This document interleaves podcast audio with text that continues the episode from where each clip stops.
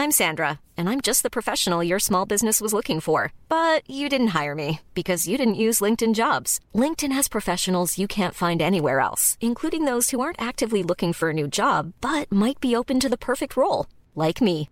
In a given month, over 70% of LinkedIn users don't visit other leading job sites. So if you're not looking on LinkedIn, you'll miss out on great candidates like Sandra. Start hiring professionals like a professional. Post your free job on linkedin.com/spoken today.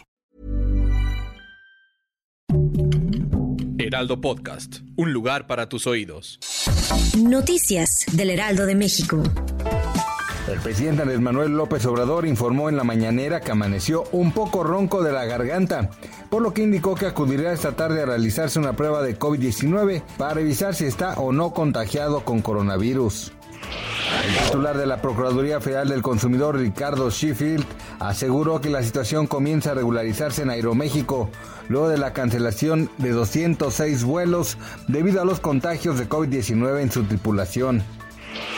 Brasil encara una nueva ola de COVID-19 en medio del avance de la variante Omicron que ha cuadruplicado los casos en una semana y cuyo impacto real se desconoce por la falta de test y los problemas informáticos para el recuento de los datos. Los positivos en el país sudamericano, uno de los más azotados por la pandemia, se disiparon desde los 56.881 notificados entre el 26 de diciembre y el 1 de enero hasta los 208.018 de la última semana, según el Consejo Nacional de Secretarios de Salud.